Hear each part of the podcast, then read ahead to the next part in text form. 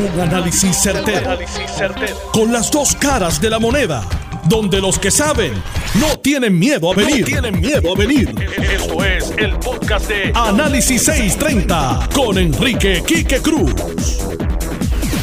Buenas tardes, mis queridas amigas, amigos. Hoy es miércoles 25, miércoles 25, miércoles 25 de septiembre del 2019. Tú estás escuchando Análisis 630. Yo soy Enrique Quique Cruz y estoy aquí de lunes a viernes con ustedes a través de Noti 630M y también eh, me escuchas en el área metro por el FM, por el 94.3 FM. Vamos con los titulares de hoy. Bueno, la noticia de hoy es sobre el proceso de residenciamiento que anunció Nancy Pelosi, la presidenta de la Cámara de Representantes Federal, ayer y que hoy cubre los periódicos del mundo entero. Y tenemos el análisis, mi punto de vista sobre por qué, cómo esto llega a esto y qué va a ocurrir de aquí en adelante.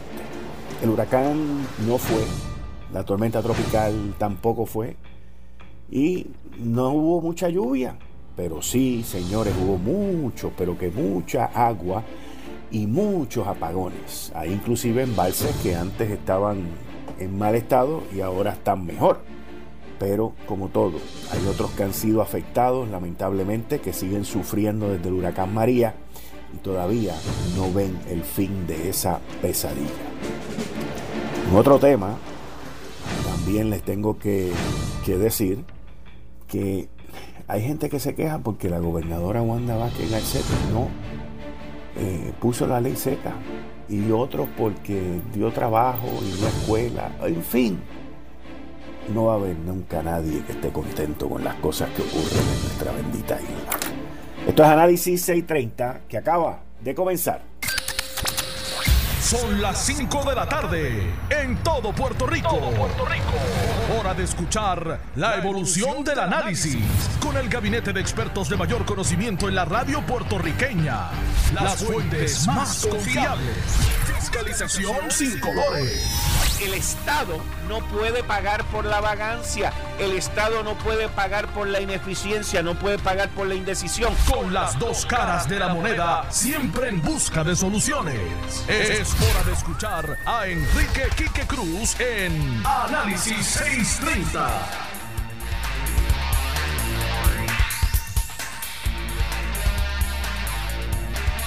Miren, los demócratas van por segunda ocasión detrás del presidente Donald Trump. En esta ocasión, por una conversación que ocurrió el 25 de julio a las 9 y 3 de la mañana del año 2019.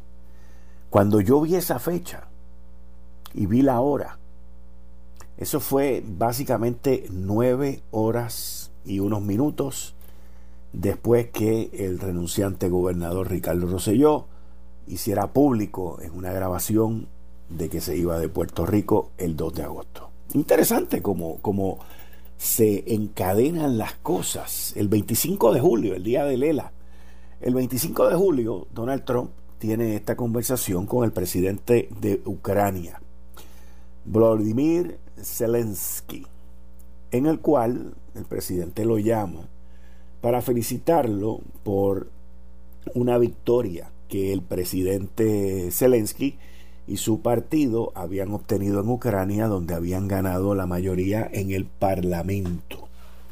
La conversación entre los dos, según el memo que está publicado, el que yo leí fue en el Washington Post, pero está corriendo por todos lados. El memo publicado y declasificado para que la gente lo pueda ver y lo pueda leer y llegue a sus propias conclusiones el memo, honestamente, a mí no me muestra una esa cosa que los demócratas están mandando y hablando. No me muestra a mí esa conspiración.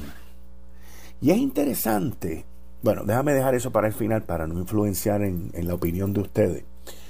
Pero también les puedo mencionar que es bien interesante la, la empatía que hay entre ambos presidentes la conversación, pero sobre todo el reconocimiento extremo que tiene Zelensky hacia el presidente Donald Trump, porque la conversación continúan alabándose los unos a los otros y, Zelensky jugando el jueguito de decirle a Trump que es el tipo más bravo, que lo ayudó mucho en su victoria y comienza halagándole el, el, ego a Trump, que es una manera muy buena de comenzar a hablar con él si le vas a pedir algo. Pero dentro de la conversación, Trump entra en una parte donde le dice, quiero pedirte un favor. Y ahí es donde Trump le dice a él que quiere que se investigue más a fondo a el hijo del hoy su rival político Joe Biden. Su hijo se llama Hunter Biden. Por unos negocios y unas conexiones que él tenía con unos ucranianos en Kiev, que es la, la capital de, de Ucrania. En esa conversación, Trump menciona en varias ocasiones que le va a pedir al secretario de Justicia, al Attorney General, William Barr, que lo llame. Y también que le va a pedir a su abogado, personal, Rudy Giuliani, que hable con él. Ustedes saben, Rudy es amigo mío. Y Rudy fue fiscal en la ciudad de Nueva York, rompió las grandes mafias newyorkinas, limpió la ciudad de Nueva York y fue el que estuvo a cargo de la defensa contra, ah, perdón, a favor de Donald Trump en el primer juicio político de que él había conspirado con los rusos para robarse las elecciones y todo aquellos rollos de los cuales los demócratas y el segundo en mando en el Departamento de Justicia en aquel momento reclutaron a Robert Mueller para que hiciera esa investigación que terminó en ningún sitio. Pero esta ocasión, Donald Trump le dice, mira, aquí se llevó a cabo una investigación en contra de Hunter Biden. Y le dice, y ustedes tenían un fiscal que iba por buen camino y que estaba haciendo una muy buena investigación. Pero lo sacaron y da, una, da pena que lo hayan sacado porque él iba bien encaminado. Ustedes saben que Trump repite mucho las palabras y repite mucho las cosas que dice. Y Trump le dice, mira, se está hablando mucho del hijo de Biden, Hunter Biden, que tenía unos negocios en Ucrania mientras su papá, Joe Biden, era vicepresidente con Barack Obama. Y si acá, acá en América, en Estados Unidos, se menciona que Biden detuvo la investigación.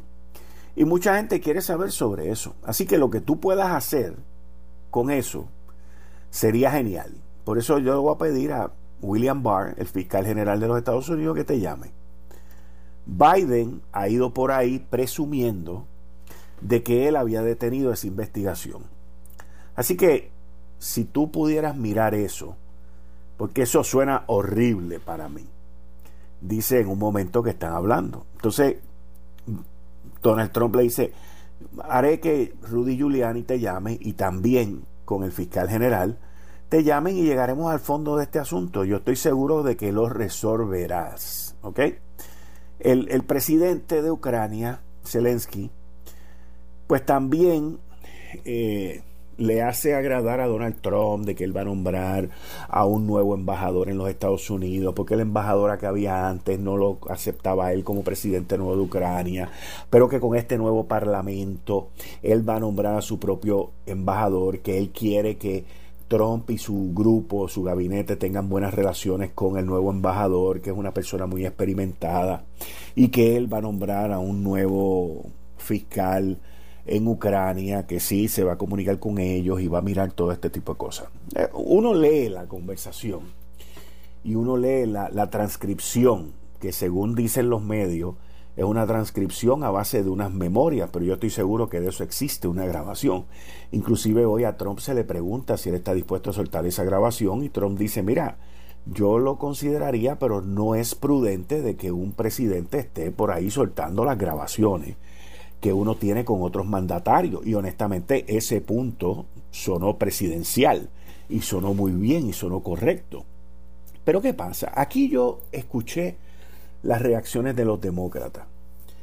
Y los demócratas y los liberales lo que están diciendo es, ah, Trump le tiene miedo a Biden. Ah, Trump no quiere que Biden corra. Ah, Trump está malito. Ah, ah, ah. Y entonces, ¿quién es el único que gana en todo esto? Solamente hay una persona que gana en esto. Voy a ir más lejos. Nancy Pelosi gana con los liberales y con la mayoría de, sus demócratas en la Cámara de Representantes Federal. Y Nancy Pelosi lo que está buscando es el que si ellos ganan de nuevo la Cámara de Representantes, ella sea la speaker de la Cámara, la presidenta de la Cámara, porque su liderazgo ha sido, ha sido contaminado y su liderazgo ha sido rechazado por gran parte de los liberales que han querido que este proceso de residenciamiento se comenzara hace ya seis o siete meses atrás, cuando ellos tomaron en enero el Congreso de los Estados Unidos. Y Nancy Pelosi por los últimos nueve meses, ocho meses y medio, se ha mantenido fuera de eso hasta ahora. Pero ya básicamente, mis queridas amigas, amigos, estamos a 11 meses, de, perdón, a 13 meses de las elecciones generales. Estamos a 12 meses casi, casi 12 meses y un poquito más y día. Y Nancy Pelosi, en mi opinión, lo que está buscando es asegurar que ella va a continuar siendo la speaker de la Cámara de Representantes Federal y por eso cede ante esto. Yo de verdad que veo esto menos factible de lo que se veía cuando la acusaron de haberse robado las elecciones y de haber hecho todas las barbaridades en las elecciones del 2016. O sea, que veo más desespero por parte de los demócratas y veo una gran victoria en términos de la complejidad de todo esto para Joe Biden versus los demás candidatos que están luchando por esa posición, por, por, ganar la candidatura a la presidencia por el Partido Demócrata. O sea, aquí hay varios factores que no es solamente residencial a Trump. Aquí hay varios factores que no es solamente Nancy Pelosi y aquí hay varios factores que tienen más que ver con la primaria del Partido Demócrata que con lo que haya o no hecho Trump. Si usted me pregunta a mí, lo que Trump hizo fue una indiscreción. Lo dibujó muy bien, lo pintó muy bien, se ve que lo planifica muy bien, pero la pregunta es si eso es un crimen. La pregunta es si eso es traición. La pregunta es si eso es soborno. La pregunta es si eso es otro crimen por el cual un presidente puede ser residenciable. En la historia de los Estados Unidos solamente han habido dos presidentes que han sido residenciables. Y esos son Andrew Johnson, que no lo sacaron de la oficina porque el castigo, la pena si te encuentra el Senado culpable es que tienes que salirte como presidente. El otro fue Bill Clinton, que no se encontró culpable por los dos cargos que le sometieron. Pero, por otro lado, también está Richard Nixon, que no llegó a ser residenciado porque él renunció. Él ya sabía lo que le esperaba y decidió irse. Aquí, esto yo lo veo como un desespero por parte de los demócratas. Fíjense que cuando Nancy Pelosi anuncia que ayer, 24 de septiembre, que Donald Trump lo van a residenciar, o sea, no es que lo vayan a residenciar, sino que van a comenzar la investigación. Eso fue lo mismo que Johnny Méndez anunció si Ricardo Rosselló no renunciaba, que iban a comenzar la investigación. El Congreso, la Cámara de Representantes, al igual que Puerto Rico, comienzan con esa investigación. Esto es un proceso de tres partes. El Congreso comienza la investigación de los actos, de los delitos, de los posibles delitos que el presidente de los Estados Unidos haya cometido. Luego, la legislatura, ese Congreso, tiene que aprobarlo por una mayoría simple sobre los artículos del residenciamiento que son los cargos que le van a someter al presidente.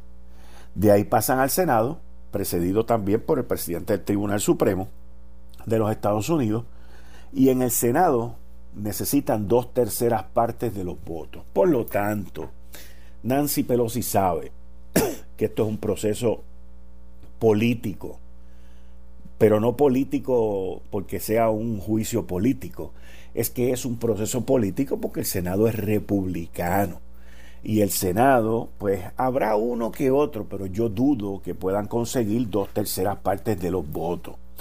Así que la, la pregunta entonces que tenemos que hacernos, los que no somos demócratas y mucho menos demócratas liberales, es por qué el desespero de los demócratas en llevar a cabo esto le ha dolido a los demócratas, le ha afectado a los demócratas esta larga letanía y proceso de primaria donde empezaron veintipico de candidatos y ya se perfilan como diez o doce y lo que están buscando es limpiar la casa para que Biden sea el que quede como único candidato y que de los otros ocho o nueve se coja a uno para vicepresidente. Necesita, se ha dado cuenta el Partido Demócrata que necesita reorganizarse, que necesita quitarse esa primaria que tiene, que va a ser demoledora. Necesita el Partido Demócrata el reconocimiento de lo que ha dicho Joe Biden desde un principio, que él es el único que se le puede enfrentar a Trump, que él es el único que le puede ganar a Trump. Y digo todas estas cosas porque hoy también me di la tarea de escuchar la reacción de Joe Biden a todo esto. Y Joe Biden obviamente pues se hace la víctima y se hace el, el, bendito. Pero lo interesante de todo esto, antes de que vayamos con Bárbara y el tránsito, es que nadie, nadie, solamente Rudy Giuliani y dos o tres republicanos, incluyéndome a mí, nadie se cuestiona. Y el hijo de Joe Biden se portó bien violó alguna ley norteamericana federal, estaba siendo el cabildero para los ucranianos, estaba siendo protegido por su padre, porque nadie habla de eso. Miren, este proceso de residenciamiento, y según la constitución de los Estados Unidos, habla sobre las razones por las cuales se puede hacer soborno, traición, otros crímenes graves, e inclusive crímenes menores. Esto, yo honestamente les digo, lo están jalando por los pelos. Pero el motivo por el cual lo están jalando por los pelos es un motivo única y exclusivamente político. Las elecciones, como les dije, ya se, ya se acercan por ahí. Es una situación en la cual ocurre una conversación y miren, puede haber gente que pueda decir, bueno, pero es que lo que el presidente hizo está mal. Sí, puede ser que esté mal. O que sea impropio. Yo diría que sí, que es impropio, porque está mezclando lo político con la oficina del presidente de los Estados Unidos. O que podrían residenciarlo porque el tipo es un grosero, es un loco, este es un esmandado, hace lo que le da la gana, porque ha roto con toda los protocolos de la presidencia de los Estados Unidos. En fin, pueden haber 200.000 razones para querer residenciarlo. La realidad es que la economía está corriendo a 200.000 millas por hora. La realidad es que no parece ser que las elecciones 2020, si los demócratas continúan como van con esa primaria desordenada, pues puedan lograr algo. La realidad es que en los debates en los dos debates que he visto yo, Joe Biden la mente le patina un poquito, pero también ya ahora están poniendo la justificación que cuando él era más joven, él tuvo un aneurisma en el cerebro y él se perturba la mente, esto y lo otro, a pesar de otras cosas más, pero esto eh, yo lo veo más fácil y más débil, ¿ok? Más fácil y más débil para los republicanos defenderlo que otra cosa.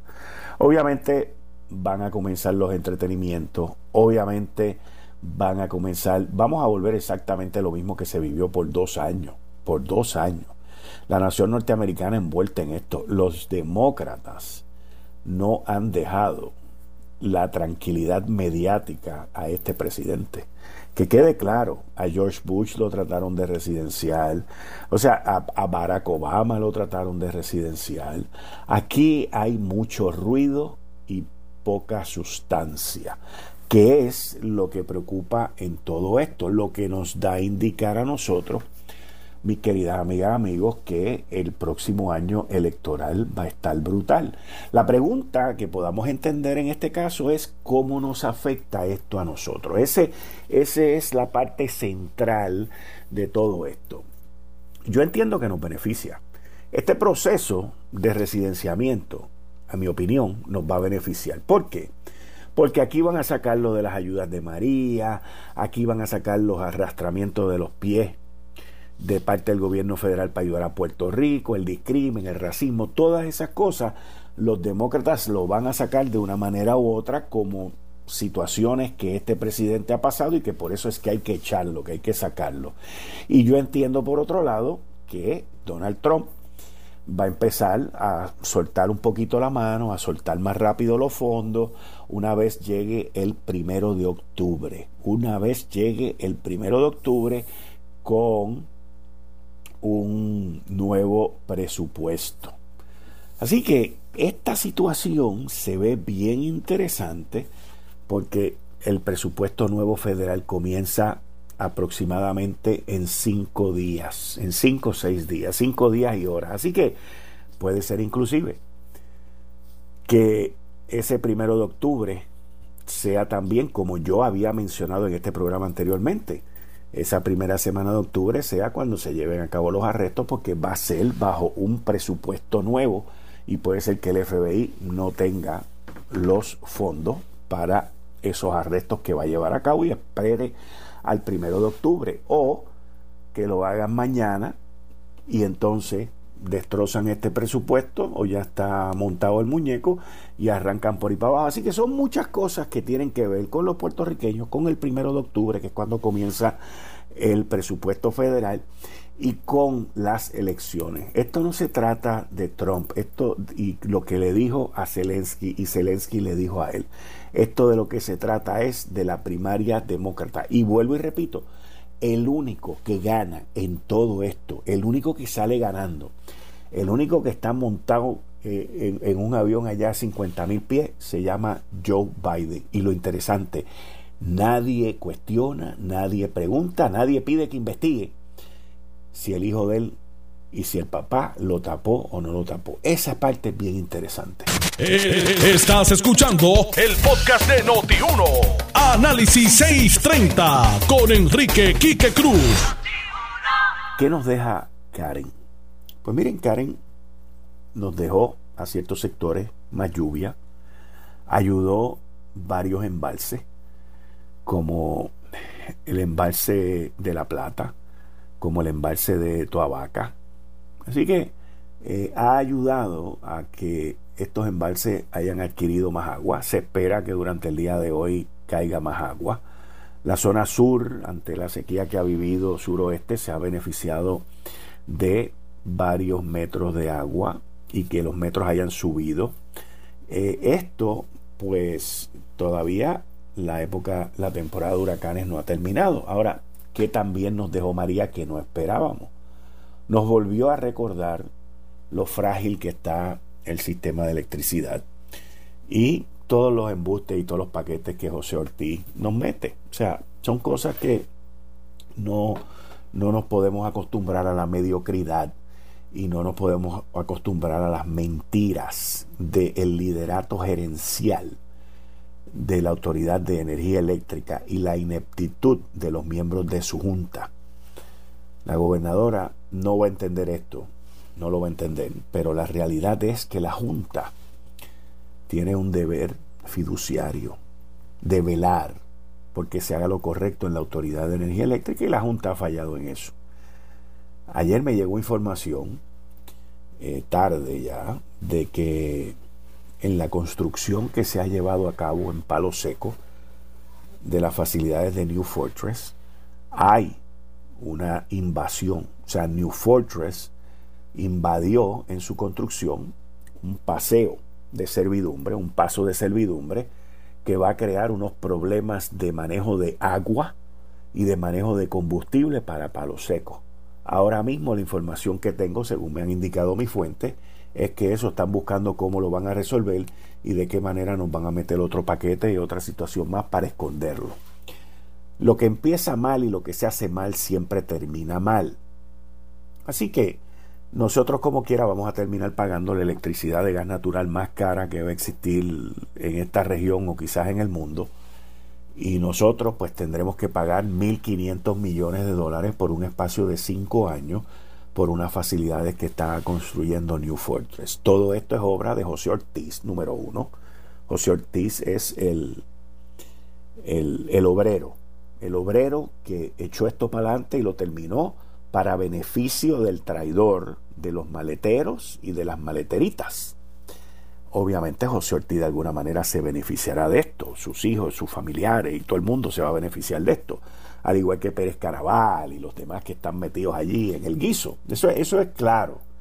Y nosotros pues nos quedaremos espetados con todas las ineptitudes de esta gente.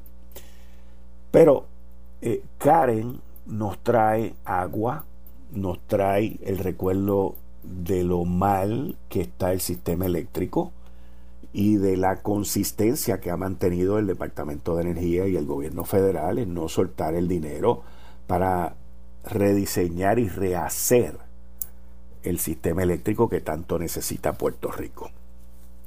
Yo estimo ya que el proceso de privatización que José Ortiz lo ha amañado y lo ha destruido haciendo comentarios completamente fuera de lugar, eh, pues debe estar ya, ya algún, algún paquete nos irán a meter, algún paquete nos irán a meter por ahí.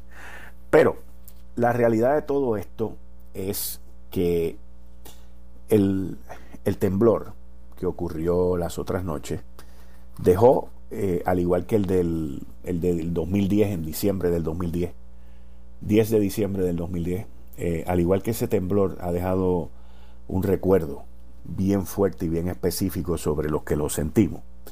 Pues este de las otras noches, de hace dos noches, dejó la misma sensación y la misma preocupación. Si bien Karen nos ha dejado más agua y nos ha recordado que nuestro sistema eléctrico no está en las condiciones que debería estar después de haberse gastado en él dos mil millones o tres mil millones de pesos en repararlo, este temblor nos vuelve y nos recuerda el que no estamos preparados. Y le voy a decir por qué es que no estamos preparados. Uno no se puede preparar para algo que no conoce, lo mismo que nos pasó con María. Nosotros ahora, después de María, podríamos estar mejor preparados.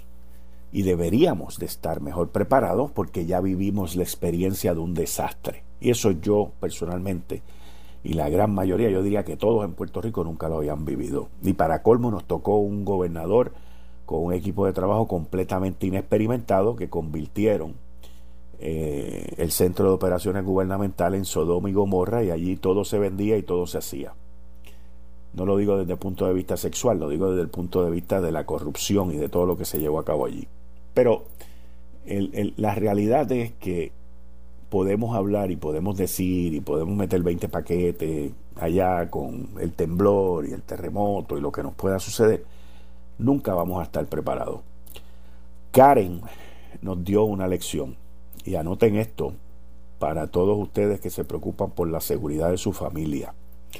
Miren las noticias como las he mirado yo entre ayer y hoy y ha habido un aumento de robos de automóviles, en dealers de carro, en esto, en los parkings y en todo ese tipo de cosas. Yo dije, como parte del análisis después de María, que inmediatamente ante la oscuridad y todo el desastre que hubo después de María, hasta los pillos estaban asustados y hasta los pillos estaban sin luz y se quedaron trancados por mucho tiempo. Después fue que la criminalidad empezó a crecer. Pero yo entiendo, y así lo dije en este programa, que la próxima vez que viniese un fenómeno y hubiese una destrucción o un desastre como el que hubo con María, la criminalidad no se iba a esconder, la criminalidad iba a salir para afuera más rápido.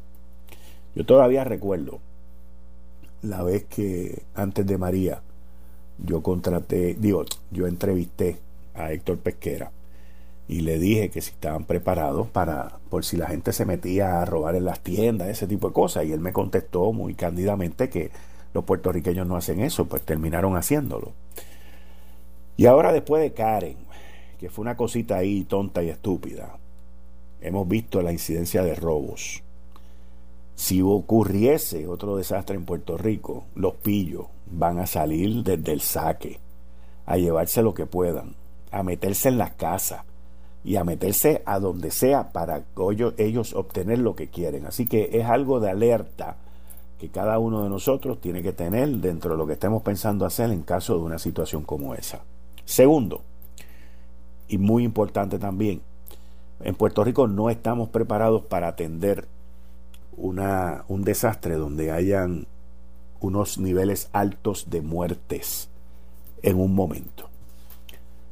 Me refiero, si se estrella un avión, que Dios no lo quiera, con 150 personas y hay sobrevivientes, múltiples sobrevivientes, ¿tenemos dónde hacerlo? No, no tenemos dónde hacerlo. Si ocurre un terremoto y hay cientos o miles de personas heridas, ¿tenemos dónde hacerlo? Tampoco tenemos dónde hacerlo. Primero, porque tenemos menos médicos y menos enfermeras que antes. Pero más importante que eso, todavía, al día de hoy, no tenemos un buen centro de trauma. Tenemos un buen centro de trauma, pero no tenemos un centro de trauma catalogado como A1 que pueda, que pueda resistir los embates de un terremoto que pueda dar el servicio como lo hace todos los días bajo las facilidades que tiene. Yo los otros días estaba mirando la licencia de mi carro que dice que al centro de trauma, dice así mismo, y si no, chequee usted la, la, la licencia de su automóvil cuando usted va a comprar, el, lo lleva a inspeccionar, el seguro obligatorio, dice ahí dentro del detalle que si seguro obligatorio, esto, lo otro, lo otro, dice dos dólares para el centro de trauma. Yo le garantizo a ustedes que el centro de trauma no recibe esos dos dólares por tablilla que se supone que esté recibiendo. Nosotros tenemos un problema serio con el centro de trauma. Y la primera vez que yo empecé a oír hablar de este centro de trauma fue cuando Luis Fortuño era gobernador, que se habló mucho de 10 millones para un centro de trauma en el oeste que la administración de Luis Fortuño y bajo la presidencia de Tomás Rivera Chat se aprobaron los 10 millones y la, la próxima administración popular, popular agarró ese dinero y lo, ni lo dio porque estaban de crisis para lo que convenía. Y al día de hoy el, oeste todavía no tiene un centro de trauma, pero peor aún, nosotros deberíamos de tener un mega centro de trauma aprobado, certificado por los federales, en el área de donde está. Y eso es bien preocupante porque aquí todo el mundo dice, no, porque si hay un terremoto, si hay otro desastre, y el gobierno lo que se lo que se pone a decir todo el tiempo es, eh, hay que revisar su plan familiar. Mire, gobierno, yo le garantizo a usted que el 70 o el 80% de los puertorriqueños no tienen un plan familiar, no saben ni lo que es un plan familiar. Y yo cuando veo al gobierno diciendo, tanto los populares como los PNP, hay que chequeen su plan familiar y hagan lo que diga su plan familiar, es como si ellos cumplieran con su responsabilidad al decirnos eso como gobierno. Y lo veo tan ridículo, porque es que yo conozco, yo conozco la naturaleza del árbol. Y yo conozco que si el gobierno no tiene un plan, ¿cómo esperan que la gente tenga un plan? O sea, es así de sencillo, así de sencillo y no puede tener un plan si no tiene un buen centro de trauma, que es algo extremadamente necesario bajo las condiciones que estamos viviendo hoy. Igual, miren, vamos a decir, y yo no soy meteorólogo, pero vivo bajo la experiencia de los últimos años para acá, de que si viene un huracán, no viene un huracán, de que si hay clase, no hay clase, de que hay trabajo, no hay trabajo, de que no hay clases, pero hay trabajo. Y todo este bollete de cosas que cada gobernante hace de manera distinta. Y yo entiendo, en mi opinión, que se debería de establecer un protocolo donde se haga lo mismo cuando sea una tormenta tropical o cuando sea un huracán o lo mismo y no que sea lo que el grupito de ese momento esté haciendo. Y le voy a explicar por qué. El que no hayan clases y haya trabajo es un problemón. Y aquí la gente tiene que entender eso. ¿Por qué? Porque las escuelas son el cuido de los padres que trabajan. Y los padres que trabajan, si no pueden ir a trabajar, como quiera, deberían de trabajar desde sus casas Esa es otra cosa que quiero inculcar en esto. Si no van a trabajar, hay mucha gente que puede trabajar desde sus casas. Hoy las tecnologías lo permiten. Hay mucho trabajo que usted puede hacer desde su casa con sus hijos allí y lograr y que cuando usted llegue no vaya, lo primero que vaya a hacer es a tomarse un café en el break de las nueve y cuarto y entrar a las ocho y media. O sea, aquí nosotros tenemos que buscar la manera de ser más productivos, de acoplarnos a los problemas del tiempo con los que estamos viviendo para no estar en este vacilón y en este despegue y empegue que hay cada vez que viene un huracán, porque es que nosotros vivimos seis meses o cinco meses del año bajo esto. Esto empieza el primero de junio y termina en noviembre.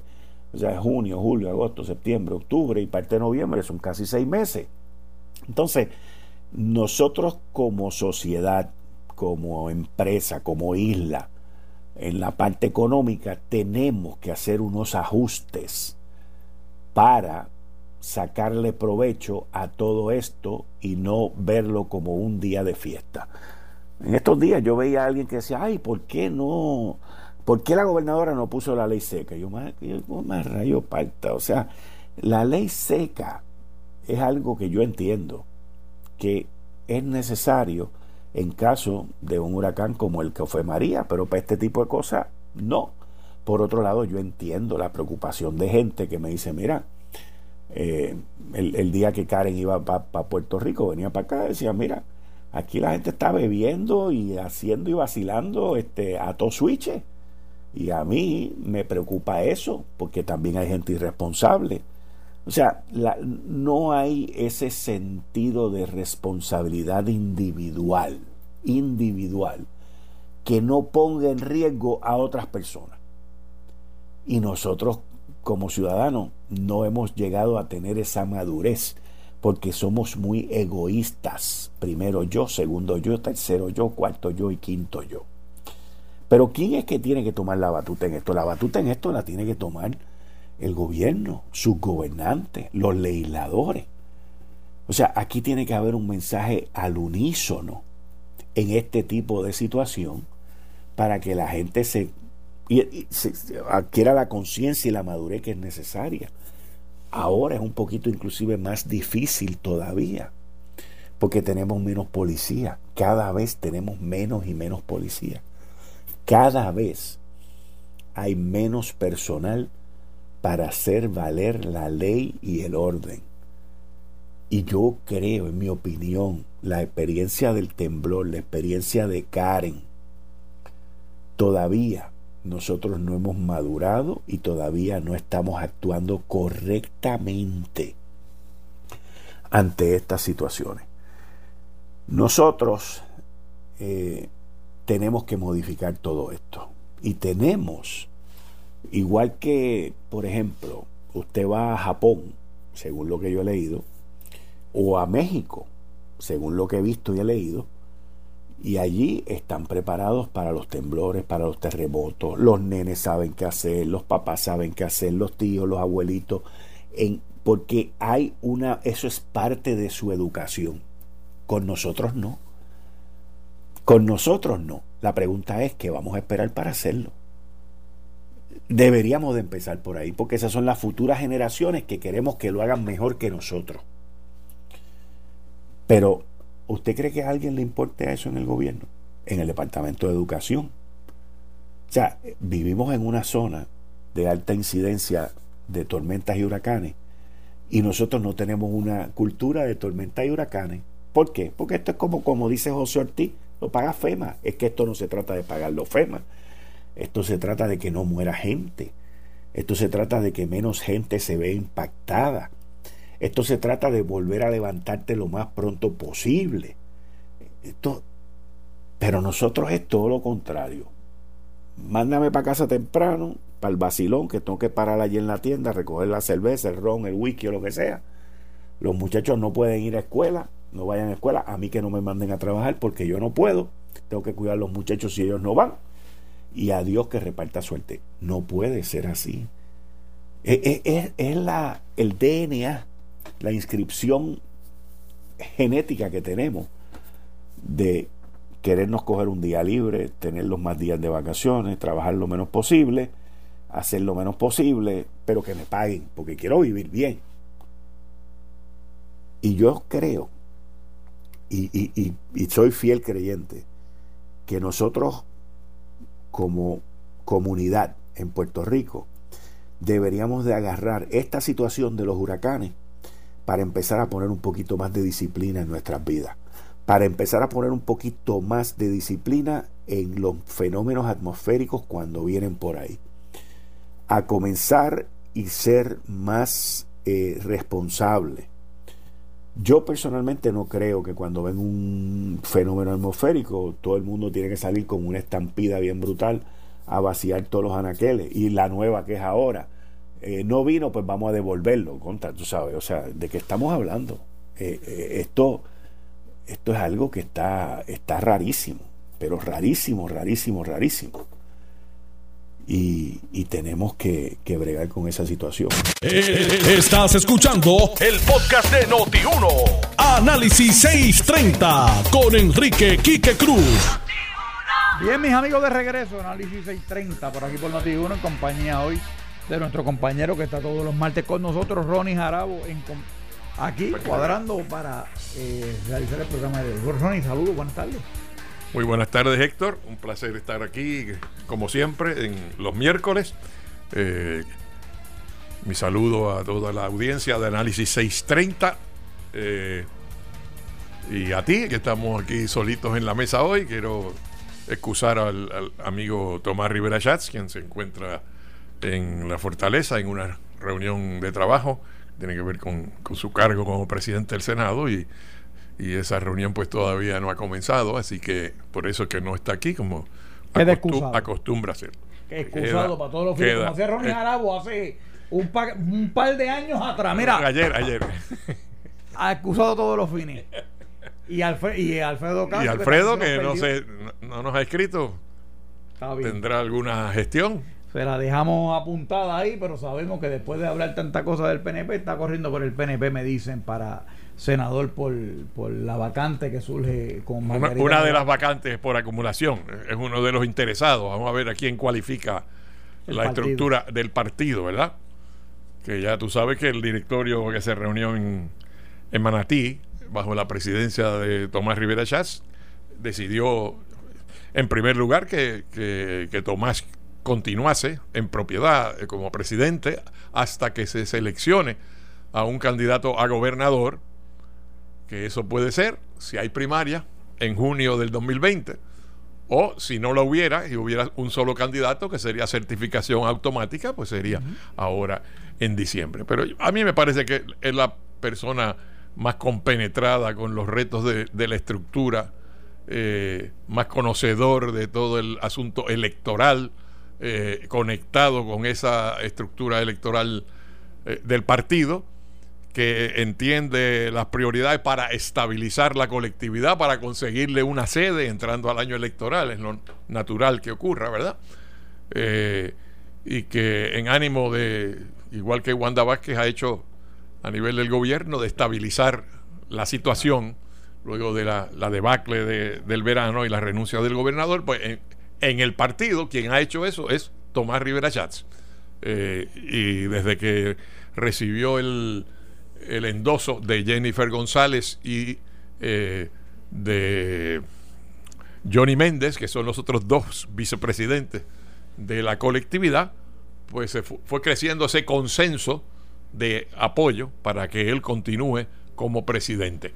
Eh, en segundo lugar, pues tocó eh, el tema de precisamente lo que acabamos de mencionar, las vacantes por acumulación que surgen de la renuncia de la amiga Margarita Nolasco para dirigir la ACA y, de la amiga Zoe Loboy para ser secretaria de la gobernación y mano derecha de la gobernadora Wanda Vázquez.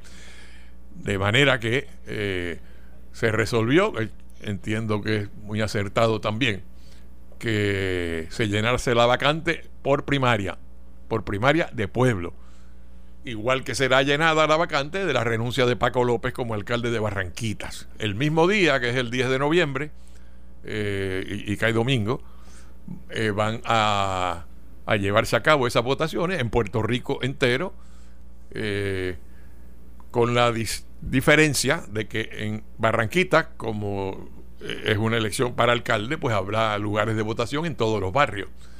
Pero en los municipios, para la otra, eh, para las otras vacantes, ¿no? Para la votación para llenar, escoger los dos candidatos por acumulación que van a ocupar el cargo por el resto del cuatrienio, que estás hablando entonces de 13 meses, ¿verdad? 13, meses, 14, si en noviembre completo, ¿verdad?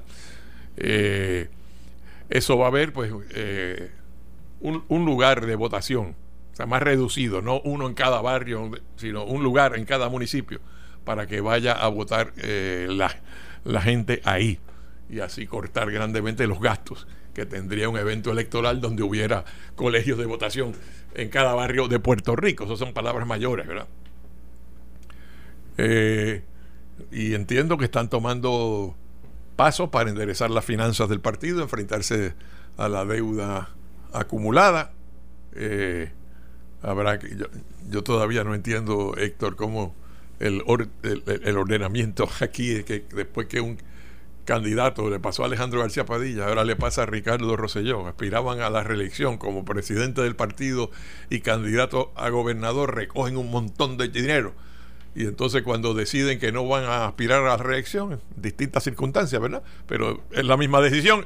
Entonces ese dinero hay que devolverlo a los donantes originales y, eh, y no sé cuáles son las otras disposiciones porque algo le debería tocar a la colectividad de las cosas que, que, su presidente recogió en ánimo, pero no, no es así. no fuera popular y Ricky no fuera PNP, definitivamente no crearan la expectativa de reelección que tienen y no levantaran los fondos que pudieron haber levantado ambos. O si no estuvieran en la gobernación. Claro, si no hubieran estado en la gobernación. Ese es el, el elemento decisivo. Claro. Pues diga usted, oye, tú debes estar muy preocupado porque tú eres un trompista tremendo, un defensor de Donald Trump a ultranza. Para nada. Y las noticias desde ayer para hoy. Es más, te voy a decir. Cuenta, cuenta. Estoy preocupado por la estadía de Nancy Pelosi como speaker de la Cámara. porque me parece que va a fracasar estrepitosamente como speaker con la cuestión esta del, supuesto residenciamiento de Trump, que eso no va a llegar a, ninguna, a ningún lado en el Senado Federal. Estoy seguro que eso va a morir. Y aún en la Cámara, estoy seguro que los Blue Dogs eh, la famosa coalición de los perros azules en el, en el que son demócratas conservadores que son electos por el, la línea eh, surista o como se quiera llamar sureña. Sureña del, de los Estados Unidos. Me parece que esto no va a haber demócratas conservadores ¿no? demócratas conservadores. También en la cámara hay demócratas que han ganado distritos donde ganó Trump en el 2016 distritos que normalmente corren republicanos y salieron demócratas, o sea que, pero, pero yo difiero de ti, yo creo que, fíjate, la, eh, eh, es irónico, ¿verdad? La política tiene unas, unas cosas que... Nancy Pelosi ha, sido el elemento decisivo en que eh, los miembros de la delegación demócrata, que tienen amplia mayoría en la Cámara, 240 a, a 200 bajitos, a 195, no sé cuál es el 195 debe ser Sí, porque suman 435. Si 195 y 240, pues da, los 435. Entonces, eh, con esa amplia mayoría. De, que son el número de, la que escaños, la, la Cámara Federal. Más los delegados de los territorios, incluyendo nuestra comisionada reciente. Pero 435 es el número base. Eh, dentro de esa delegación de mayoría demócrata, hay muchos que han estado buscando el residenciamiento de Trump desde el principio del cuatrienio. Y ella ha sido el elemento decisivo, el factor decisivo. Este, no digo desde el principio del cuatrienio, digo desde el 2018, después de ganarse la mayoría demócrata. Ella ha sido el factor eh, decisivo que ha parado eso. ¿Qué ha, ha ocurrido ahora? Que, que, como la gota que colmó la copa, ¿verdad? Eh, que ahora ella toma la decisión de proceder con una pesquisa y el paralelismo aquí con lo que vivimos en el verano es interesantísimo, ¿verdad? Para mí sigo pensando que el elemento decisivo en que eh, Ricardo Rosselló decidiera renunciar fue la decisión que tomó el caucus de la mayoría parlamentaria del PNP en la Cámara y eh, la gestión que hizo el presidente Johnny Méndez de ordenar un estudio jurídico con tres expertos constitucionales de distintos partidos políticos y que lo que ellos decidieran por unanimidad, eso era el informe. No es la opinión de cada cual. Y entonces dijeron que se había cometido como cinco delitos graves. O sea que había base para el residenciamiento. Y cuando él lo anuncia, ese es el momento en que, en que Ricardo Rosselló decide renunciar. De hecho, a última hora se había hablado y especulado que no habiendo sido confirmado Pierluisi en eh, el Senado de Puerto Rico para darle tiempo al Senado y que se celebrara la vista famosa que se iba a celebrar y que nunca se celebró porque Pierluisi se tiró de pecho en la piscina sin saber si había agua y juramentó como gobernador sin haber sido confirmado como secretario de Estado válidamente. Y entonces eh, de la Cámara enseguida dijeron que iban a reabrir el proceso de residenciamiento. Y entonces fue que renunció el gobernador. Ya había anunciado que iba a renunciar el viernes a las 5 de la tarde, era efectiva la renuncia, pero se habló de extender la vigencia, atrasar la vigencia de la renuncia. Y enseguida vino la amenaza y entonces renunció. O sea que hay muchos por ahí que dicen, no, fueron los, los piquetes, las marchas, las multitudes. Eh, por eso no fue que renunció Ricardo Rosselló. Ricardo Rosselló renunció como, como renunció Richard Nixon. Por el abandono de su, propia, de su propia delegación en Cámara y Senado, que prácticamente lo desahuciaron políticamente. No lo iban a. Bueno, no lo respaldó nadie, en este caso de aquí, ¿verdad? Y Nixon, pues vio la escritura en la pared, como dicen en inglés. Cuando tú tienes un tipo como Bob Dole que era el, el, el, ¿verdad? el whip, el, ¿cómo se llama? El, el delegado alterno, el portavoz, alterno, de la del Senado, de la delegación pues, republicana en el Senado de Kansas, que es un estado eh, pues, pues, republicano. pero allá el portavoz es el como si fuera el presidente, el presidente del Senado. O sea, el segundo, el whip es muy importante, es, es el portavoz, el que dirige el piso, pero no es el que manda, el que corre los trabajos como tal. Eh, y prácticamente estaba desahuciado políticamente, que es lo, que hemos visto. bueno, lo importante es que renunció Richard Nixon, no llegó al residenciamiento. Los otros dos casos en la historia americana en que se ha llegado al residenciamiento son obviamente el de Andrew Johnson, que fue el sucesor de Abraham Lincoln. Eh, fue en el 1860 y tantos. eso es... Eh, y ese perdió por un voto, o sea, sobrevivió por un voto. Faltó un voto para residenciarlo porque la constitución americana dice dos terceras partes del Senado. ¿Ok? O sea que no, es poca cosa. Eh, igual que la de aquí, o sea, aquí eh, eh, si se da un residenciamiento, pues no es por mayoría simple, ¿verdad? Pero por mayoría simple sí se radica la acusación, los artículos de residenciamiento, la Cámara de Representantes allá a nivel federal, si decidiera ahora la Comisión de los Jurídicos o de lo judicial, como quieran traducirla, que va a recibir todos los informes de las otras comisiones, incluyendo la de inteligencia, que ha estado investigando a Trump.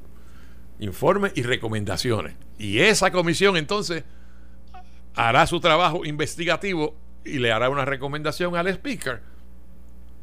Y en ese momento ellos decidirán si van a radicar los artículos de residenciamiento o no. De manera que esto está empezando.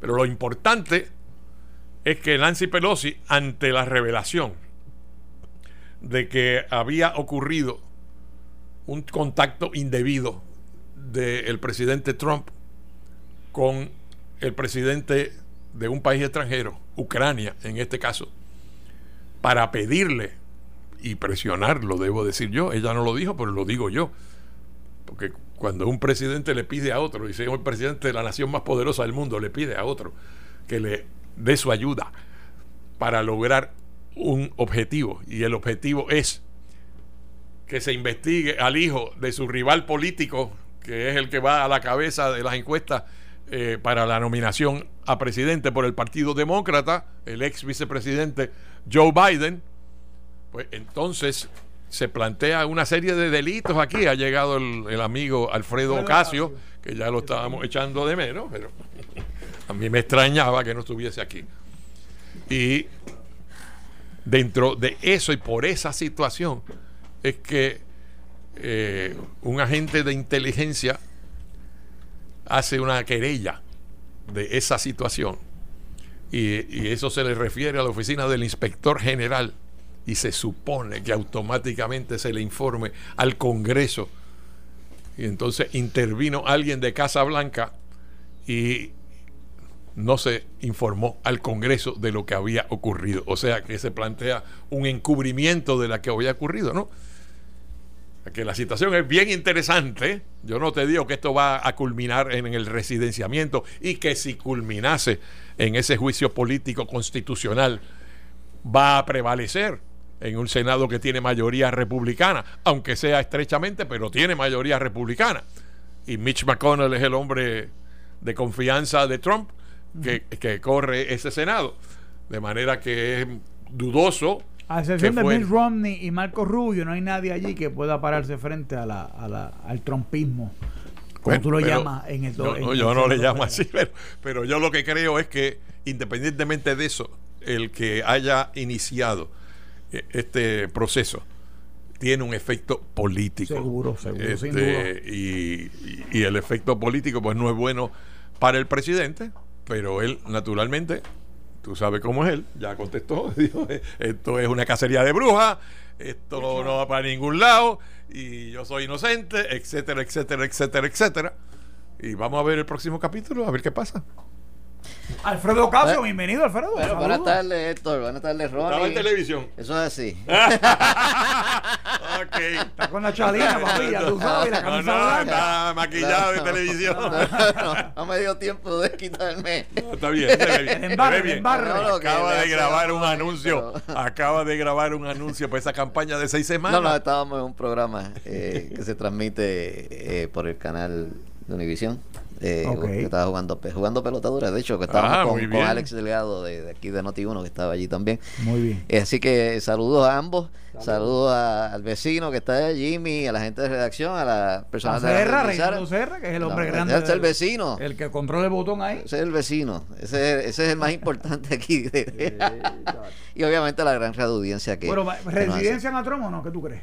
Yo creo que no. Yo creo que va a haber un proceso que va a iniciar la Cámara, pero eh, aprobarán los artículos de residenciamiento, llegará al Senado y el Senado allí se, eh, no va a haber los votos para. Pero tú crees que van a aprobar los artículos de No, no licenciamiento. tengo duda porque el Partido Demócrata está en, en una situación bien grave en la campaña presidencial. Tienen alrededor de 22 candidatos a la presidencia, ninguno de ellos se despunta, ninguno de ellos pega. Le pasa con el Partido Popular, que tiene un montón de candidatos a la gobernación y ninguno Cinco, despunta. cinco. Pues lo mismo le está pasando al Partido Demócrata. Por otro lado, tienes al presidente Trump, que tiene la economía más fuerte con el desempleo más bajo en 50 años, la creación de 6 millones de puestos de trabajo, el, el- el nivel de empleo más alto entre los negros y entre los hispanos, y al igual que su ingreso per cápita, per cápita más alto. Ha revitalizado la- las fuerzas militares de los Estados Unidos. O sea, en términos de obra y de economía, no hay forma que el Partido Demócrata pueda Y de su atacar a, base electoral. Claro. y entonces, por otro lado, a Donald Trump el Partido Demócrata lo estaba investigando desde antes de las elecciones. Se inventaron un dossier, un, un expediente falso de una supuesta componenda rusa y le mandaron el FBI atrás a investigarlo. No encontraron nada. Después, cuando llegue, cuando gana las elecciones, dijeron que había que abolir el colegio electoral porque como él ganó con el colegio electoral, pues había que abolirlo porque no le gustó que ganara.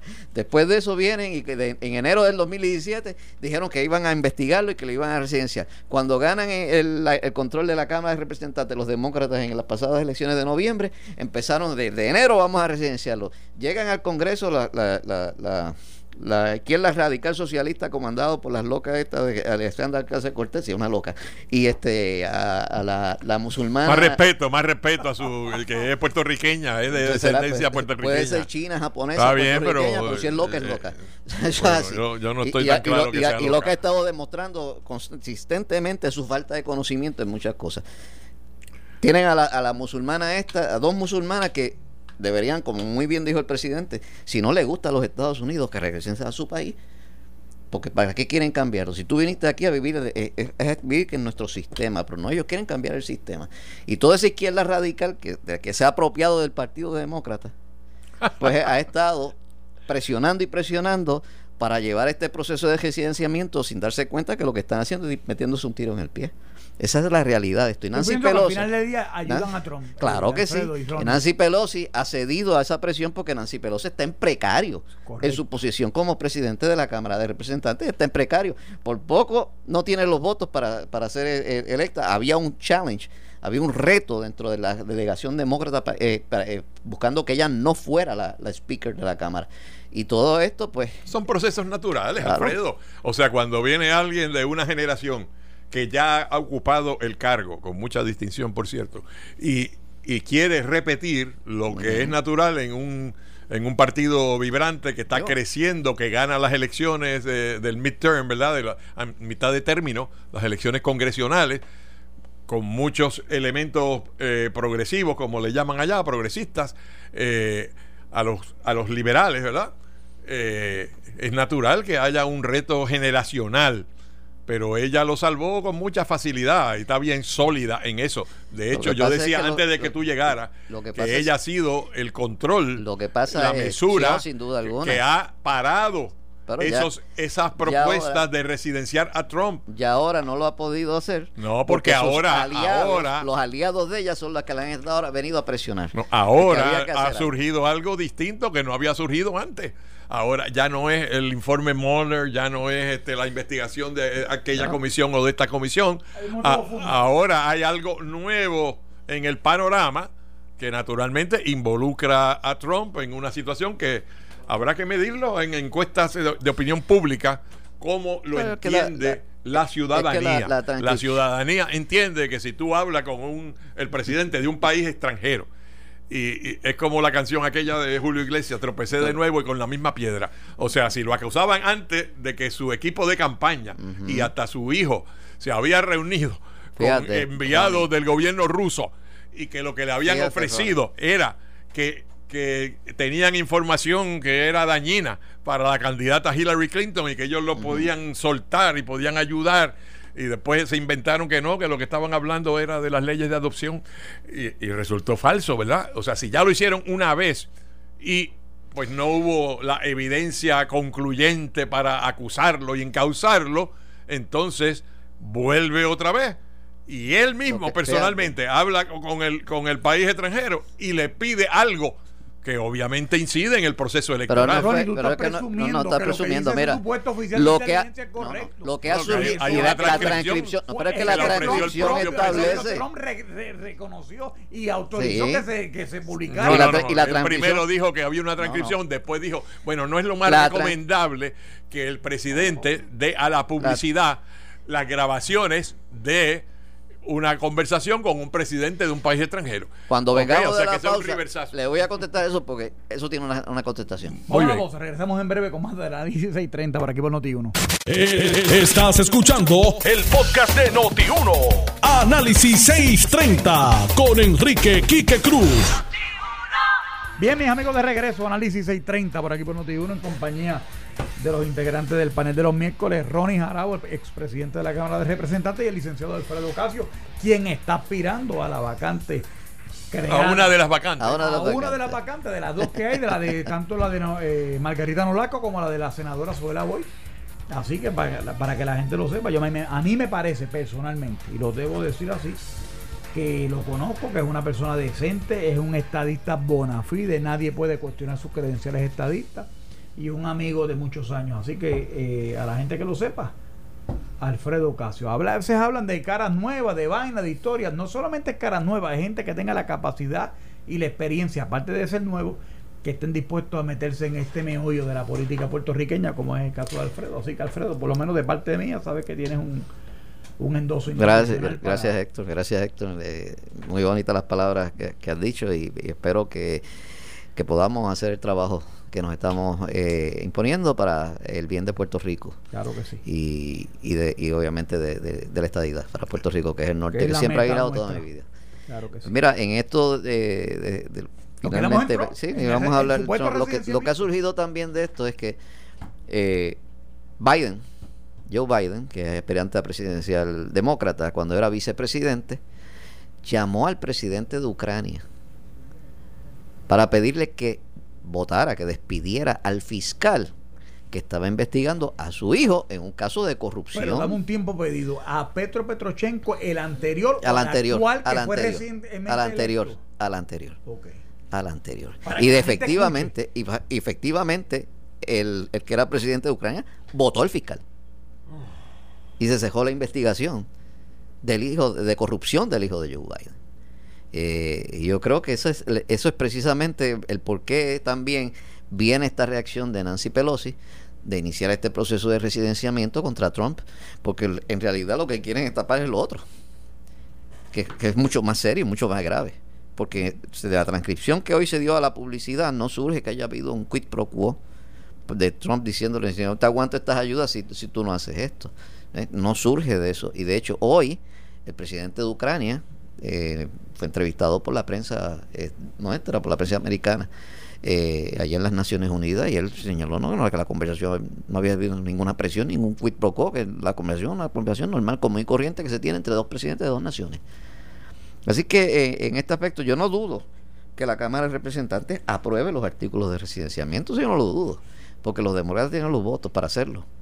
Ahora, el Senado es otra cosa. Claro. Y yo creo que ahí es que no va a prosperar y que este proceso lo que va a hacer es galvanizar a la base conservadora de Donald Trump, que eh, los demócratas, por ejemplo, hacen, eh, por ejemplo, Joe Biden hace un rally, si le va a 200 personas es mucho, Donald Trump hace uno, hace uno y se le meten 60, 50, casi 100 mil personas en, en- en los rallies de Trump. Y eso es lo que están viendo el Partido Demócrata, de que tienen como 22 candidatos a la presidencia, ninguno despunta. Y Donald Trump, eh, eh, con, con todos los logros económicos que ha tenido, está prácticamente eh, corriendo solo a Gabela rumbo a, a, una, a un triunfo presidencial. Ronnie Jarabo. Bueno, Alfredo es republicano. No es nuevo toda como tú, vida, como tú, este, De orgullo. eh, va a ser nuevo en la legislatura si llega, ¿verdad? Si gana la primaria. ¿Tú tienes duda? Eh, pero no, no, no me, no me obligas a adelantar resultados. Yo creo que el amigo Héctor Martínez sí va a ganar uno de esos dos escaños. Así que eh, Con lo cual no tengo Alfredo, ningún problema. Alfredo está luchando. Sería un- una forma de hacerle justicia a quien ha sufrido la injusticia eh, del sistema. Eh, pero Alfredo eh, sí ha servido eh, en gobiernos PNP anteriores, en el Departamento de la Vivienda. Eh, o sea, no es que llegó en paracaídas ahora mismo. Claro. Eh, y, y a son de caras nuevas, pues aquí estoy yo, el, elíjanme, ¿no? Eh, y claro, su, su preparación de abogado con experiencia, abogado litigante, practicante, eh, le, le pone por encima de muchos nombres que yo estoy escuchando por ahí, como eh, que están sometiendo los documentos, ¿no? que ahora tendrán que ser cualificados por la comisión cualificadora del partido y los que el partido certifique, porque son como 30 creo, eh, entonces esos van a ser los candidatos, no van a ser 30, estoy seguro, ¿verdad? Van a ser menos eh, y ahí entonces el electorado PNP tendrá que comparecer el 10 de noviembre en esa primaria para seleccionar a los dos eh, que van a ocupar esos dos escaños por acumulación. Eh, y seleccionar también al sustituto de Paco López como alcalde de Barranquita. Barranquita, sí. Allá va a ser una elección todavía con más lugares de votación en los distintos barrios y sectores de Barranquita. En esta ocasión, para llenar las vacantes a la legislatura, va a haber menos lugares de votación por, por cada eh, municipio, por, por lo que te expliqué anteriormente, el, el costo de, de hacerlo de otra forma, una manera de economizar recursos. Eh, sea como sea, yo no me atrevo a asegurar, como dice eh, Alfredo, que en la Cámara se vayan a aprobar los artículos de residenciamiento. Eso es otra cosa. Eso es una etapa posterior. Aquí, en la, la etapa a la que le ha abierto la puerta, finalmente, la, la speaker eh, Nancy Pelosi, es la etapa de la pesquisa sobre si se deben aprobar y radicar los artículos de, residen- de residenciamiento. Es la investigación previa a la decisión de si se radican los artículos de residenciamiento y se traen al pleno de la Cámara para aprobarse. Y ahí pues tiene los votos del Partido Demócrata si llegase a eso pero entonces tiene que ir al Senado y constitucionalmente pues tiene que ser aprobado por dos terceras partes 66. allá en el No es Senado. eso es dificilísimo, porque eso es todos los votos demócratas que me imagino que los van a tener a favor de eso, pero es un juicio que preside el juez presidente del Tribunal Supremo, no, no el vicepresidente Mike Pence, ¿verdad? Como usualmente puede presidir el Senado. Eh, no sabemos qué va a pasar y, uno puede tener distintas posiciones en esto. Es verdad que el Partido Demócrata tiene 20 candidatos a presidente, pero de esos 20, pues ya ellos hicieron un corte y en los últimos debates, pues no están participando eh, 10 de los 20, porque ya cogieron a los 10 que más respaldo tienen. Y entre los que más respaldo tienen, pues obviamente está Joe Biden a la cabeza, que es el pro- otro protagonista de este proceso. Y que fue vicepresidente de Estados que- Unidos, por claro. Tiene eh, una y que tiene un respaldo en, lo- en los- las personas mayores del voto negro en Estados Unidos y en el voto latino, y tiene muchas cosas, ¿no? Un Es tipo balanceado, es carismático, eh, es maduro, obviamente, algunos lo van a criticar por su vejez. Sí. eh, Demasiado pe- maduro. Pero, Demasiado. Pero maduro era Ronald Reagan y es uno de los grandes presidentes eh, Ronald- republicanos. Pero Eh, Ronald Reagan Trump- fue electo cuando tenía 69 años. Biden Sí, tiene sí, pero, 78, pero fue 79 por ahí. reelecto cuando ya tenía setenta y pico, Oye, igual Nancy que Pelosi, este. que tiene setenta y pico. También. Y bueno, pues ya Sí. tienen que acabar con eso de, de- de la juventud en Estados Unidos, porque en todos Mm. los países del mundo civilizado, desde China hasta El Europa de Occidental, vida es mayor. el que Mayor. tiene el que tiene la experiencia de la edad vivida, eso se valora más que eh, obviamente acá en Estados Unidos que estamos enamorados de la juventud y lo nuevo y tal y cual. Así que, Pero fíjate, si viene Ronnie. un jovencito por ahí a competir con Alfredo, pues Alfredo va a plantear en la primaria su experiencia. Va a plantear su experiencia Alfredo va a dos primarias, como bueno.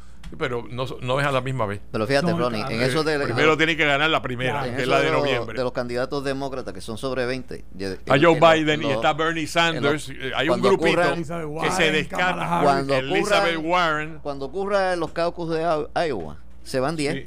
A la, No, no, pues se van misma 10 noche se antes, están, 10. pro- están la protestando. Sí, no, porque- están y protestando entonces, en- estos 10 que lo sacaron, que no Ah, participaron en el protestando. otro Pero se van, Están protestando. sí. Esa es parte de la dinámica. Pero sí. Pero cuando lleguemos, como dicen muy bien, Cuando- a Iowa y New y Hampshire, New Hampshire. eh, pues aquí Se se, van a separar más todavía. Después Eh, de New Hampshire quedan cinco candidatos. te recuerdo siempre la historia, la historia es la, yo no sé que queden tan poquitos, ¿verdad? Cinco no. Sí, van a Queda- quedar cinco, más. ya tú- de- deja Quedan que más porque no todo el mundo se rinde al, al primer al primer tiro en la plaza, ¿verdad? Eh, Claro, y válidamente. en el Lo año que es que 1976, contra un presidente incumbente, que era el presidente Gerald Ford, aunque no había sido electo, sino que era vicepresidente, nombrado, no electo, por Richard Nixon. Cuando Richard Nixon eh, renunció, se quedó como presidente él y entonces intenta lograr su elección primera Propia. directa en el 76. En el Partido Demócrata había un maratón, esa fue la, la palabra que se usó entonces, recuerdo, de candidatos, un montón de candidatos, entre ellos legisladores importantes con experiencia y un gobernador de Georgia sin experiencia Jimmy eh. Jimmy eh, a nivel nacional No se coló y ganó, ¿verdad? Y ganó la presidencia derrotando a, a- a Gerald Ford. Así que no, porque haya muchos candidatos, no quiere decir que en el proceso primarista y camino a la convención no se vaya a ir probando el metal de cada cual, el temple de cada cual, la profundidad, el agarre, las raíces. Lo que estamos viendo ahora es que hay un grupito No, de muchos que se destacan sobre los demás por sus planteamientos, yo te lo digo. por sus propuestas. Yo te lo digo, ya saben que Trump, siendo incumbente a la soltar, y segundo por sus atributos y, y estrategias, es un hueso duro. Yo que te lo puede digo, ganar Ronnie, la Por reelección. la, por la experiencia. ¿sabes? Eh, tienes todos esos candidatos, pero las arcas demócratas no son, no son ilimitadas. Cuando se dan los caucus de, de Iowa, cuando se dan esos caucus, va a haber como alrededor de 10 candidatos que se van a retirar porque se quedan sin gasolina, que es el dinero, porque no va a haber donantes para ellos. Y una campaña presidencial que requiere de millones de dólares para correrla. Si tú te quedas sin gasolina, pues no vas para ningún lado. Y luego, cuando venga la primaria de New Hampshire, que obviamente ya en elección ya es votación directa de la gente, va a haber un candidato que va a salir y otros que van a llegar segundo y tercero, pues ya los demás se quedan también sin gasolina. O sea que en ese proceso lo vamos a ver y luego van a quedar tres o cuatro, pasó en, las- en las pasadas elecciones Yo con los tengo, yo republicanos. tengo que hacerte una pregunta. Recuerda las primarias republicanas, Sí. ¿ok? Donde había gente con mucho dinero y sin embargo se retiraron, como Jeb Bush, que había recogido más dinero que nadie y, y algunos todavía piensan que era el mejor candidato Pero no podía, republicano. no podía ganar la Pero- en pe- la primaria, ese fue el problema. Bueno, lo- lo- el problema fueron varios problemas. Es que han cambiado el paradigma de la manera de hacer política y vivimos Dime. en negación. Mucha gente que sabe muchísimo, Dime tu pregunta. pero, pero seguimos en la negación. ¿Cómo tu candidatura adelanta la estadidad, Alfredo? Las estadi- los estadistas en Puerto Rico, hubo un plebiscito a principios de este cuatrenio, no pasó nada, eh, prácticamente se perdió el cuatrenio. Los PNP en la calle, el PNP raso, el PNP promedio, pregunta, ¿qué va a pasar con la cuestión de la estadidad? ¿Qué es lo que a mí me mueve el voto ideológico al, interior de la... que es la gente que va a ir a votar fundamentalmente esa primaria especial que va a ocurrir para llenar estas dos vacantes. ¿Cómo tu candidatura adelanta eso? Yo creo que lo primero que tenemos que hacer es enfocarnos en traer un, un plebiscito que cumpla con los parámetros establecidos por el Congreso en el 2014, cuando se asignaron los 2.5 millones para la celebración de un plebiscito, que cumplan esas definiciones con la- el- lo que establece la Constitución, de definiciones que sean válidas constitucionalmente y viables constitucionalmente para la solución final del, problema del estatus. Y que eso sea aprobado por el Departamento de Justicia, que fue lo que nos pasó en el, en el 2017. Se aprobó una legislación con unas definiciones que no cumplían con lo que eh, requería eh, esa, esa legislación federal y por eso el Departamento de Justicia Federal no las aprobó. Y luego se, se vino una enmienda, se envió y el Departamento de Justicia nunca contestó. O sea, ese es el primer proceso antes de fijar una fecha Sin plebiscitaria. embargo, Jeff Sessions, se- cuando era Attorney General, eh, levantó unas banderas Claro. y prácticamente le metió un tapaboca al sector estadista, del cual yo soy parte y lo Exacto, admito. O sea, no tengo problema con porque eso. Cuando pero- tú no haces las cosas bien, es- a eso es lo que te expone. Sí. ¿eh? Por otro lado, tenemos que presionar para que se enmiende el Código de Rentas Internas Federal nuevo que se aprobó, para que entonces pasemos a ser una jurisdicción doméstica. Eso es vital para nosotros. Porque eso nos va a dar unas ventajas contributivas que ahora mismo no tenemos. Cuando pero nos nos dejaron quita, como una. pero nos quita otra no, no, si para nos quita, nos quita otras, Entonces pero yo llegó prefiero- el momento de la que- gran que- definición, que como decía el tener- sí, Campo, ¿somos o no somos? ¿Dónde estamos? ¿Al lado tenemos- de acá de la vela o al lado de allá? Correcto. Y entonces eso, eh, eso conlleva que tenemos- muchas empresas manufactureras en los Estados Unidos que hacen negocio en Puerto Rico tengan que declarar, ¿verdad? Eh, ¿verdad? Aquí o allá. Y no es tan sencillo porque la responsabilidad contributiva que les Pero- tocaría sería amplia. Claro, y en sabe de eso pero- porque él sabe sí. cuando Rafael Pero en ese- Colón, la en ese aspecto- USA Foundation, etcétera, etcétera, como cabildearon para mantener las exenciones. Oh, sí, el definitivamente. de- de- de ellos- Johnston, Así- whatever, y ha sido y ha sido el cabildeo de ellos constante para mantener el paraíso fiscal donde ellos lavan su dinero. Correcto. Esa, esa es la ¿Dónde realidad de esto, donde lavan el dinero, porque eso es lavar dinero legalmente. Legalmente. Bueno, yo creo que sería, perjuicio del pueblo de Puerto Rico. sería más correcto eh, que esa imputación eh, decir que es una manera de evitar. Tax avoidance se llama en derecho Seguro. contributivo americano. Evitar los taxes, pagar Eh, impuestos. evitar eh, de una- Ah, una mayor de responsabilidad. legal, punto. ¿no? Eh, y, obviamente algunas empresas. o- o tú bebes Bueno, legalmente eso- o lo bebes ilegalmente. No, no, yo estoy, te la diciendo las cosas como son, tú, ¿verdad? Tú, Eh, tú compras el ron que haya pagado arbitrio o compras con cañita. no, Pero lo bebes legalmente o lo bebes ilegalmente. bueno, pero esa, ¿Eh? esa es Pero una. lo mismo. Aquí o, o la- o- o lavar el dinero legalmente es precisamente tener esa- esas paraísos fiscales. Bueno, yo lo veo de otra y- y- manera. Y, lavarlo ilegalmente Yo como hacen los narcotraficantes. Lo veo de otra manera, eh, la radicalmente distinta. ¿verdad? No, pero yo, lo- Eh, yo lo veo como porque gente lo ve. si, si, si se va a enfocar por ahí, pues van a ser muchos los hijos del muerto. Eh, si vas a aplicar esas Es que- categorías es que es a las compañías que competitivamente Es que es injusto. buscan el mejor sitio Yo donde estoy de acuerdo con eso. El sistema contributivo. Ronnie, y tú eres un experto. Mira, Ronnie Jarabo fue el autor de la no, yo medida lo de los carros americanos, exención de arbitrio, cuando en la década, de los- a principios de los 90, y yo creo que fue uno de tus últimos proyectos, Hernández Colón se lo firmó a Ronnie. Pero, ¿cómo- Pero lo ponen en una desventaja natural. Pero el problema es que aquí hay un problema de definiciones. Claro. Que es lo doméstico y que Sin es lo duda. extranjero. Seguro. Porque para unas cosas sí, para otras cosas no. Los populares. No, pero volvemos al territorio no, incorporado, Exacto. que es de donde surge ese, ese hecho, ¿no? Que para algunas cosas eres doméstico y para otras cosas eh, no lo eres. Y en términos contributivos, pues eh, se considera una eh, jurisdicción no doméstica o Sí. foránea. De ahí es que viene pero- el foráneo, el foreign, eh, ¿verdad? Eh, y entonces, por serlo, pues no le aplica la cláusula de uniformidad contributiva constitucional, la cláusula constitucional. Cierto, Eh, pero dame dos segundos, Ronnie. Ahora. El problema es que hay un gran discuto en el, en el, en el, en el- en, ¿verdad? los que militan en el PNP porque dicen y alegan que Ricky Rosselló traiciona al Partido Nuevo Progresista cuando salió a la gente que postula que el Foreign Tax Credit, el, el crédito a las empresas foráneas que hacen negocio en Puerto Rico, es nocivo a la aspiración de ver a Puerto Rico convertido en un Estado prácticamente cuando se aprueba a un mes. El de- crédito de- sobre el arbitrio, ¿tú estás hablando? No, no, no, me refiero a, a la, De la ley trato con- 154. No, no, a- a- a- Sí, sí, al trato contributivo completo No, de las empresas. Esa es otra cosa. Eso Bueno, es otra cosa. no. Yo, si me lo pregunta a mí, ¿verdad? Porque hay algunos que, y yo me imagino que Alfredo está entre esos, que respaldan el territorio incorporado, ¿verdad? Que, y eso va a ser entonces pensar que es la misma jurisdicción y es la jurisdicción doméstica en, en lo contributivo eh, también. Y, y yo digo, mientras estemos en esta situación híbrida, bajo los poderes del Congreso, con tantas desventajas que tenemos, algunas ventajas debería haber para que el Congreso compense a Puerto Rico. Y esas son las ventajas contributivas. Eso no convierte a Puerto Rico en un paraíso fiscal. No, pero sí le compensa algunas de las desventajas creadas y autoimpuestas, impuestas por el Congreso de los Estados Unidos en el ejercicio de sus poderes plenarios. ¿Cuál es el camino? O sea, si nos van a dar la estadidad y la estadidad es viable, que venga directamente. No que venga. de territorio no incorporado a estadidad. Claro, tu posición. claro.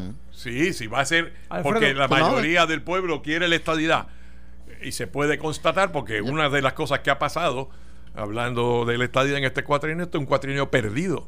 Este es un Sí. cuatrienio perdido. Sí, para es lamentable, y es lamentable Porque- lo que ha ocurrido. Bueno, pero entonces Sí. este la como Rob realidad es que- Bishop, por ejemplo, que se le sentaron encima al proyecto de Jennifer González, que nunca le dio una vista, que nunca le hizo una enmienda y que después viene Pero, pero chicos, pero Cínicamente.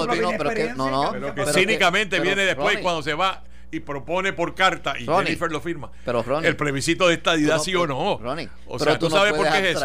de la realidad de cuando Rob Bishop vino a Puerto Rico, el gobernador en vez de recibirlo se fue a para Le vas a echar la culpa a eso también de eso. Viene aquí la persona que está a cargo del proyecto de estadidad y tú le das una, una- un desplante como ese, pues ¿qué va a pasar? Porque Cuando tú vayas al Congreso Bishop no le- eso, porque a Rob así, la Bishop se le, es así. se le resbala por la epidermis que, que Ricky Rosselló, porque Rob Bishop se convirtió en el defensor de la Junta de Supervisión Fiscal, En el defensor de los bonistas. En la legisló. En la- claro, Pero la- no, que- no solo que si la, legisló, sino que después, después le mandaba carta a la es Junta no se- es que para, si- para es que este, si no de que hicieran más, de que fueran más si, agresivos. no se de que- aprobaba, si no se aprobaba promesa, no había título 3 y Pero aquí ese el no es no había pudo Senado, no había Cámara, no había Olvídate, el gobierno no hubiera no podido estamos operar, hablando del es una 2016 ni de la ley promesa. Estamos hablando que después, en el año 17 y 18, que es cuando Ricky Rosselló llega a la gobernación, Rob Bishop se convirtió en, en- en una espada, en, en un machete en contra de la administración puertorriqueña y en defensa de la Junta y sus actividades. O sea, que entonces tú crees que después de todos los cantazos los que Rob eh, Bishop nos había dado Ronnie. allá y aquí, porque escribía cartas también, igual que No, la Junta. En defensa de los bonistas, que los bonistas son quienes. Bueno, Bueno, hay de todo. De Hay de aquí, Hay hay gente puertorriqueña que Hay- están-. Hay de aquí y hay de de allá. puertorriqueños Él no está dependiendo de los puertorriqueños. Y, No y diga que está dependiendo y un montón de retirados de la, de la nación que también eran bonistas. No Yo defiende. pienso que habían puesto su dinero en retiro en esos bonos. mercado de inversionistas que es un mercado del que Puerto Rico siempre ha gozado de un buen crédito. Puerto Rico salvaguarda la constitución, el orden constitucional en Puerto Rico. Esa historia antigua, Ah, Héctor. pero, Ahora, pero si no la tenido. Pero como, vale. como no, Esa no es la realidad. como nos invalidó el tribunal la ley de quiebra criolla y no aprobaron el proyecto Pierluisi y el proyecto Pierluisi nos restauraba a nuestra posición previa a 1984 eh, bajo el- la ley federal de quiebra eso es lo que hacía. Eh, y sin embargo Jennifer estuvo en contra de eso y Ricardo Rosselló en contra de eso no quedaba más alternativa que la ley promesa Mira. por eso Pierluisi la aceptó y, y lo que todo a esto, regañadientes Héctor, porque no lo que todo esto demuestra es que estamos en una situación de estatus donde tenemos todas las desventajas y tenemos que depender de que el Congreso, donde no tenemos representación, nos dé. Y yo creo que es hora de salir de eso. Y no seguir pensando que si, no, que si se van las manufacturas, no, no, no, no. Tenemos que salir de esta situación y ubicarnos donde nos tenemos que ubicar.